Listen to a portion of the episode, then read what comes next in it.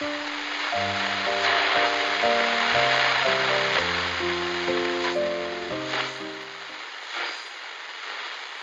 слушаете новости Урюпинска.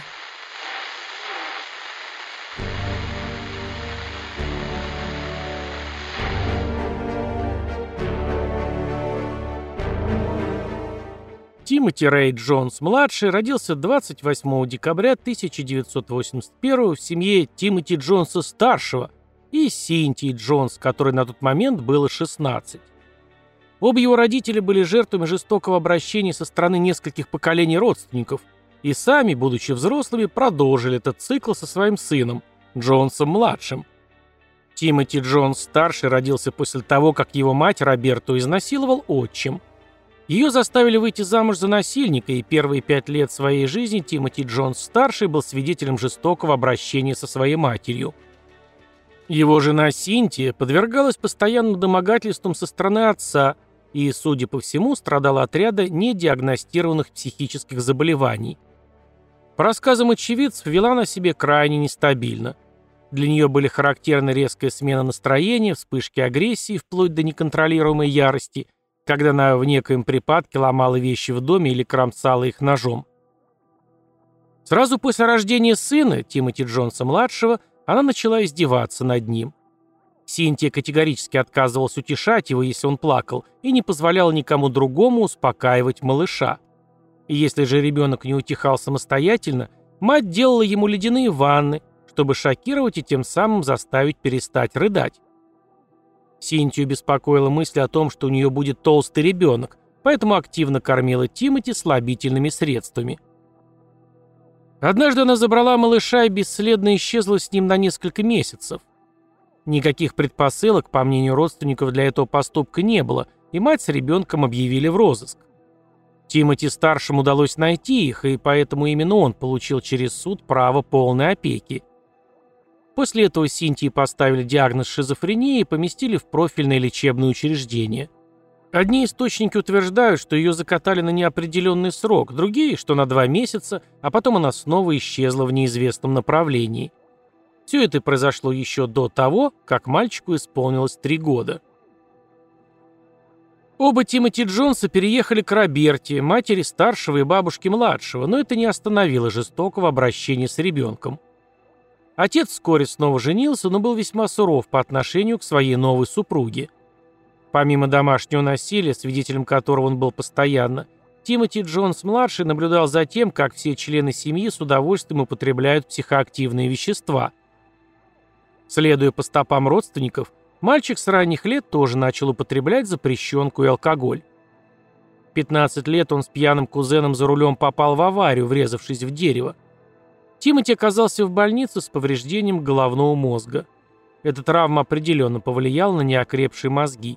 После выписки он сильно изменился, начал страдать от депрессии, паранойи и, как рассказывали очевидцы, начал испытывать слуховые и зрительные галлюцинации. На фоне новых психических расстройств он стал еще более активно употреблять наркотические препараты. Как только ему исполнилось 18, Тимоти отправился на службу в военно-морской флот, утверждая, что с нетерпением ждет строгой дисциплины. Его демобилизовали уже через 6 недель, потому что дисциплина, в его понимании, почему-то не исключала употребление наркоты. Молодой человек с удивлением для себя узнал, что у командования на это совершенно другие взгляды. Вскоре после этой ускоренной демобилизации Тимоти начал вести мутную криминальную жизнь, подделывая чеки и угоняя машины. В 2001 в возрасте 19 лет он был арестован как раз за оба вышеперечисленных преступления, а также за хранение кокаина. Его приговорили к 7 годам лишения свободы и отправили мотать срок в тюрьму строгого режима, где, как он и мечтал совсем недавно, его поджидала строгая дисциплина и четкий распорядок дня. У нас сейчас котлетки с нет, с пюрешкой. Комиссия по УДО уже через два года решила, что Тимати пора освобождать койко-место. И в 2003 в возрасте 21 года он вышел на свободу с чистой совестью. Какой-то тумблер тюрьма все-таки нажал в его голове. Желая перезагрузить свою жизнь, Тимоти Джонс-младший увлекается религией, присоединившись к церкви пятидесятников с суровыми христианскими убеждениями. Заканчивает универ штата Миссисипи, получает степень в области компьютерной инженерии и даже находит неплохую работу по специальности. А потом его пронзает стрела Амура, и Тимоти влюбляется в Эмбер Кайзер, будущую жену и мать своих детей. И тут кажется, что жизнь его наконец-то встала на гладкий ровный путь, идущий в светлое будущее. Через несколько недель после знакомства молодой человек сделал предложение руки и сердца. Его семье не понравились эти стремительные отношения. Родня была убеждена в том, что сделать предложение его толкнули гормоны, или здесь была бы очень в тему рифма мормоны, но, к сожалению, нет, пятидесятники, церковь которых не одобряла секс до брака. Но у настоящей любви, как известно, нет преград, и поэтому через шесть недель после знакомства с Тимоти Эмбер Кайзер стала Эмбер Джонс. Доказательством их большой и крепкой любви вскоре стало рождение трех детей.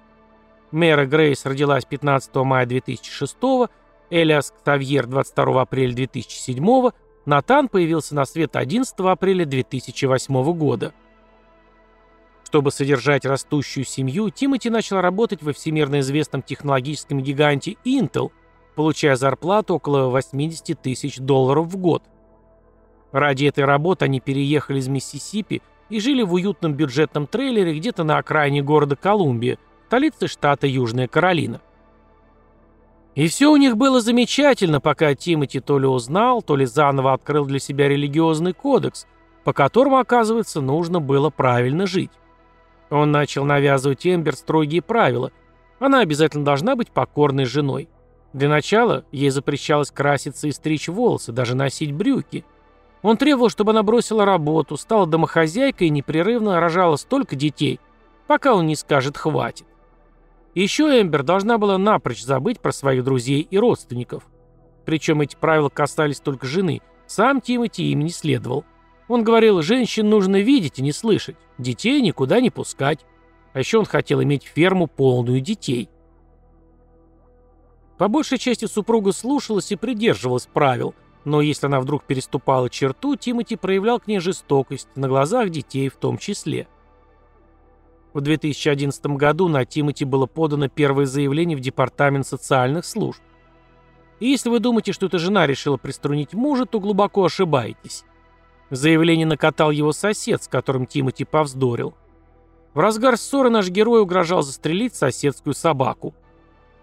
Сотрудники соцслужбы посетили дом семьи Джонс, но не нашли следов насилия над детьми. Письменных итогах похода сообщалось, что вокруг был беспорядок, туалет не работал, вентиляционные отверстия были забиты грязью, а на полу валялся мусор, были явные следы нашествия тараканов. Что касается детей, то они были описаны как неухоженные и даже грязные. Итогом посещения стала выдача рекомендаций семье изменить указанные в отчете недостатки. За выполнением этих самых рекомендаций никто не следил, а по месту жительства, соответственно, ничего не изменилось. То же самое происходило при каждом следующем посещении сотрудников департамента.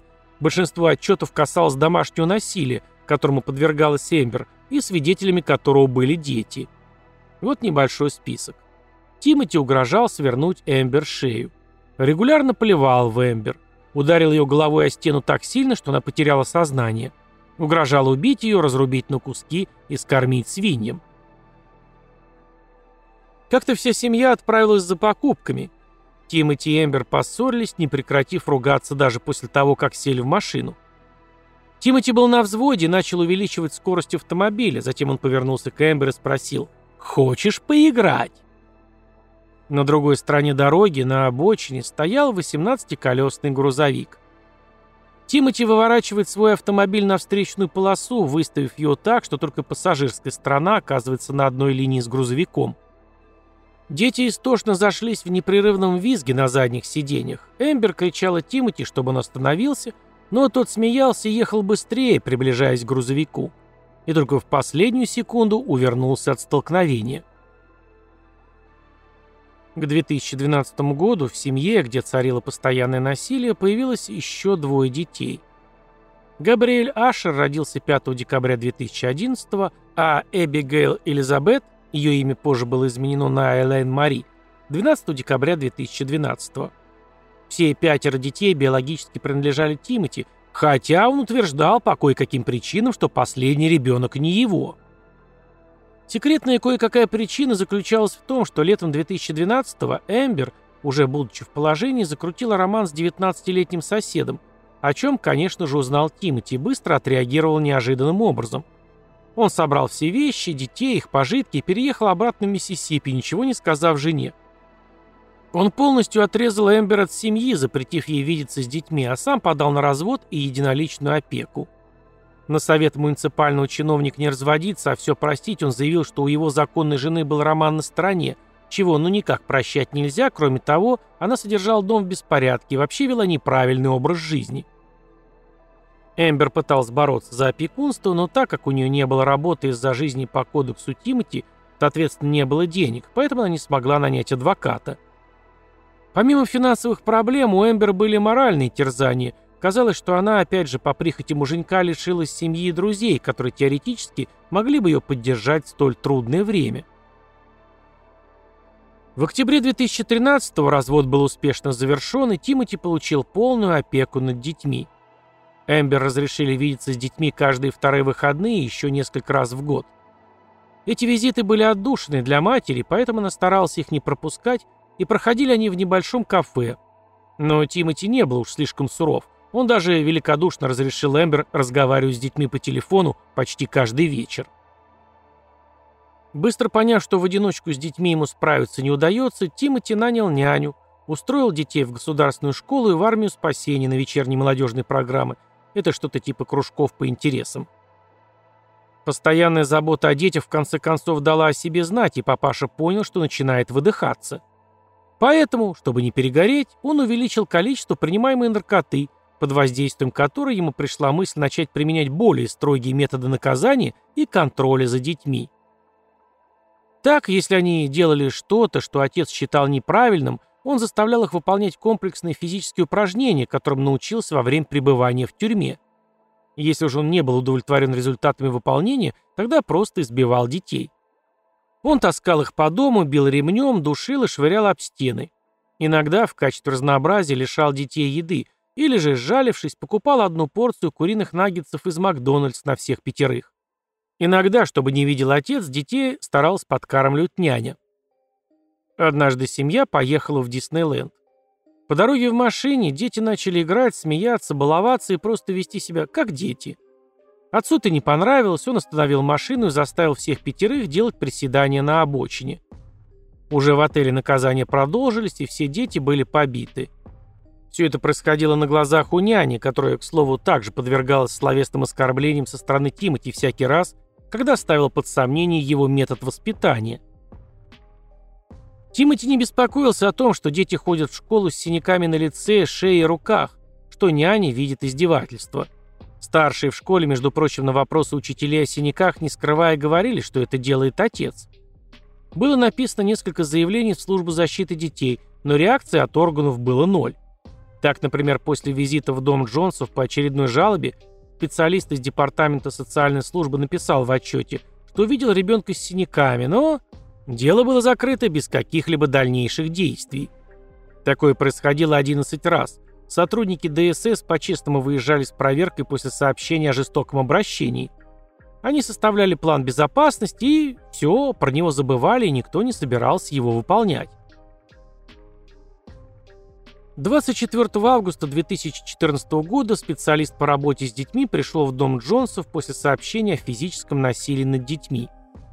Этот самый специалист увидел, что у одного из детей рассечена бровь, на что Тимоти ответил, он просто ударился о дверную ручку. Работник зафиксировал в документах, что у детей были синяки, скорее всего от побоев, что дети были худыми и болезненными, потому что они голодают. Тимоти объяснил представителю соцслужбы, что на него заявила няня, чтобы отомстить ему за увольнение. Он сказал, что хочет забрать детей из государственной школы, потому что учителя там не учат, а только и делают, что строчат на него жалобы и отрывают от важных дел таких занятых сотрудников социальной службы. А теперь внимание, заключение сотрудника департамента. Отец не может поддерживать дом в соответствующем виде, потому что сильно перегружен работой и воспитанием детей – которые выглядят чистыми, ухоженными и соответствующим образом одетыми. Сейчас самое время вспомнить фильм «Кто убил Габриэля Фернандеса», который я озвучил в прошлом или позапрошлом году. Совершенно жуткая история о том, как восьмилетнего мальчика пытали, издевались и в результате убили его мать со своим сожителем. Суд показал, что социальные службы все это видели, но ничего не делали, чтобы предотвратить этот кошмар. Совершенно бесплатно его можно найти и посмотреть в моей группе ВКонтакте, в мой мир и Телеграм. Общая ссылка, как всегда, в описании. Вернемся к Тимоти Джонсу. Спустя всего 4 дня после визита соцработника 28 августа рабочий день Тимоти показался особенно тяжелым. Он волновался из-за предстоящего рабочего проекта и, чтобы успокоить шалящие нервы, курил спайс. Закончив рабочий день, он забрал троих детей из продленки, а двух младших от соседей. Дома Джонс заметил, что одна из электрических розеток перестала работать, и первым, кого обвинил отец, был шестилетний Натан. А все потому, что мальчик, по его словам, проявлял необычный интерес к электричеству. А еще Тимоти считал, что Натан сделал это специально, чтобы навредить отцу, ведь все пятеро детей наверняка сговорились против него и пытаются его свергнуть. Джонс хотел, чтобы Натан признался в поломке розетки – и потому заставил, напомню, шестилетнего ребенка выполнить 100 отжиманий и 100 приседаний.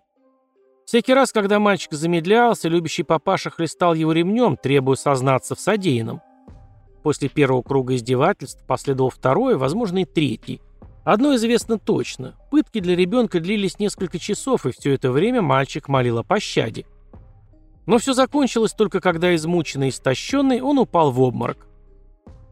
Тимати отнес его в комнату, положил на постель, оставив одного без воды и помощи. Спустя время, когда он пришел проверить сына, тот был уже мертв. Натан умер от сильного обезвоживания и истощения, хотя есть и другая версия, некоторые источники утверждают, что мальчик был задушен.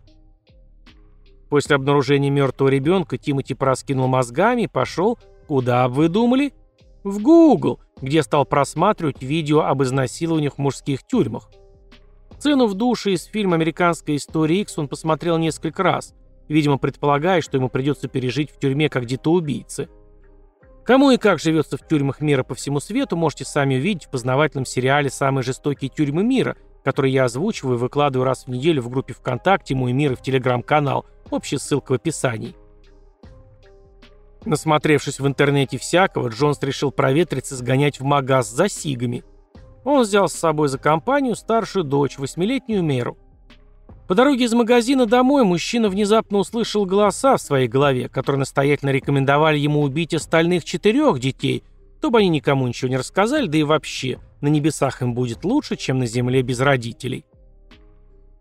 Вернувшись в дом, Тимоти Джонс уже был полон решимости.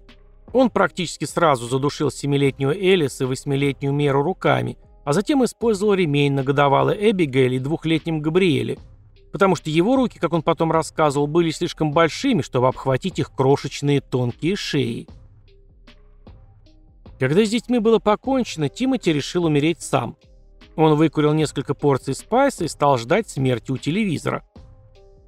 Не дождавшись, решил действовать по-другому. Отправил соседям, которые приглядывали за младшими детьми, сообщение о том, что они уезжают из штата – Поэтому в ближайшие несколько дней их помощь не нужна.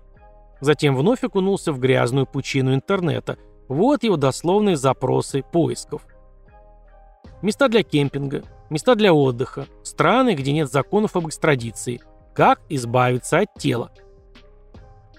Тимати завернул тела пятерых детей в простыни, разложил в черные пакеты, погрузил в багажник своей машины и поехал в сторону Алабамы. And stars fell он колесил целую неделю, за это время побывал в Южной Каролине, Джорджии, Алабаме и Миссисипи. Тела пятерых детей продолжали лежать в багажнике и разлагаться. После очередного приема дозы к Тимоти Джонсу пришло новое озарение, как расчленить и утилизировать останки непослушных деток таким образом, чтобы избежать наказания за убийство. Он заехал в супермаркет Walmart, где купил пилу, пару защитных масок, очки, отбеливатель и пластиковое ведро объемом 5 галлонов, это почти 20 литров. Все это запечатлели камеры видеонаблюдения. Опытные true эксперты уже посмотрели 10-серийный фильм «Убийцы, пойманный на камеру», который я перевел и озвучил сам. Там много аналогичных дел, раскрытых с помощью камер. Рекомендую к просмотру, очень увлекательный. Найти его можно на Boosty по подписке VK Donut. Чуть позже Тимоти даже попытался расчленить Натана, но почему-то не смог. И тогда он опять изменил свои планы и просто оставил тела на обочине дороги в Пайн-Эппл, штат Алабама. Проезжая по штату Миссисипи, был остановлен сотрудниками полиции по подозрению в вождении в нетрезвом виде. И да, он действительно был в состоянии сильного алкогольного опьянения. Кроме того, в машине сильно пахло, по отчету сотрудника, чем-то типа синтетической марихуаны, какими-то химикатами и гнилью. Как потом скажет патрульный, это был явный запах смерти. Полицейские проверили документы, сделали запросы выяснили, что их клиент, Тимоти Джонс-младший, разыскивается в Южной Каролине по делу о защите детей. Визуально осмотрев салон машины и не найдя в ней этих самых детей, один из офицеров попросил открыть багажник, в котором обнаружились пятна крови, отбеливателя, хорошая порция спайса и жидкость для розжига. Внимание привлек лист бумаги, на котором были написаны планы многодетного отца, которых он по каким-то причинам не придерживался. День первый – сжечь тела. День второй – перемолоть кости. День третий Мексиканская граница. Растворить и выбросить. Тимати доставили в полицейский участок за вождение в нетрезвом виде и хранение запрещенных препаратов. В ходе первой же дружеской беседы с представителями власти Тимати, не упираясь, признался в убийствах своих детей. Он сказал, что был не в себе, что это все голоса в голове, что он слышал голос маленького гремлина, который велел ему всех убить. После откровенного признания Тимати привел полицию к телам. В отчете о находке в уголовном деле будет написано Тела все еще находились в мусорных пакетах, а дети были неузнаваемы из-за сильного разложения и активности животных. В апреле 2019-го суд Южной Каролины признал Тимоти Джонса-младшего виновным в убийствах своих пятерых детей в августе 2014-го. Меры 8 лет, Элиаса 7 лет, Натана 6 лет, Габриэля 2 лет и Эбигейль 1 года путем удушения – и или других насильственных средств или инструментов. Он был приговорен к смертной казни. Сам подсудимый виновным себя не признал, сославшись на временную невменяемость. Вот что сказал его адвокат. В результате психического заболевания или помутнения Тимоти Джонс не способен отличить моральное или юридически правильное от морального или юридически неправильного. Сразу после осуждения защита подала ходатайство о неправильном судебном разбирательстве, которое было отклонено. Следующая апелляция была подана в Верховный суд Южной Каролины. В документе о прямой апелляции говорилось, что Джонс поднимает 8 вопросов, сосредоточенных на трех пунктах. Квалификация присяжных, запрос отбора кандидатов и соответствующие инструкции, а также решение о доказательствах, вынесенные на этапах установления вины и вынесения приговора. Верховный суд согласился с тем, что в ходе судебного разбирательства были допущены ошибки, в результате которых ему был вынесен смертный приговор – Однако, по мнению судьи Джорджа Джеймса, они были незначительны и никак не влияли на суть решения вопроса. В апелляции указывалось, что одной из главных ошибок было разрешение показать присяжным ужасные фотографии вскрытия, которые повлияли на процесс принятия решения, которое в итоге основывалось на эмоциях, а не на фактах дела. Большинство членов Верховного суда согласились с мнением, что решение показать эти фото не имело доказательной силы Хотя, взвесив ужасающие факты этого дела и неправомерное допущение фотографий, мы считаем, что фотографии сами по себе не способствовали вынесению присяжными смертного приговора. Вот что сказал судья Джон Кеннон Фью. Как и другие судьи, я видел эти фото и держал в руках. Описать их невозможно, они просто невыносимы. Однако суд по делу о смертной казни, как и по делу о чудовищном убийстве человеком собственных детей – сам по себе ужасен, и даже без подобных фотографий свидетельств того, что этот человек сделал со своими детьми, несомненно вызвал сильную эмоциональную реакцию присяжных. Он добавил, Тимоти Рэй Джонс-младший предпринял длинную серию спланированных и преднамеренных действий. Сначала он убил собственных детей, затем скрыл свои жестокие преступления и, наконец, сбросил тела собственных детей, что они разложились до такого состояния, как показано на этих снимках. Его поступки не выразить словами, а попытки выйти сухим из воды бессовестны. После судебного разбирательства в отношении Департамента социальной защиты было проведено расследование в связи с его неспособностью защитить детей. Сложно быть в таких ситуациях беспристрастным, но я постараюсь оставить эмоции при себе, зачитывая вам заключение проверки. Работники Департамента социальных служб Южной Каролины не имели достаточной квалификации, на них постоянно лежит чрезмерная нагрузка, а система в целом неадекватна, а в частности дает сбои. Сопутствующие жертвы.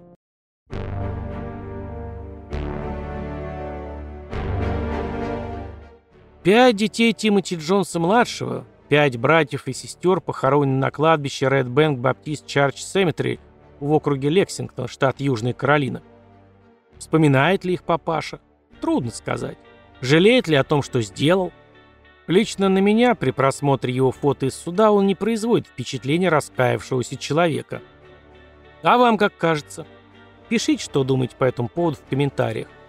Следите за анонсами переведенных и озвученных фильмов в телеграм-канале, смотрите бесплатные сериалы ВКонтакте и в Мой Мир, которые не видели, подписывайтесь на Boosty.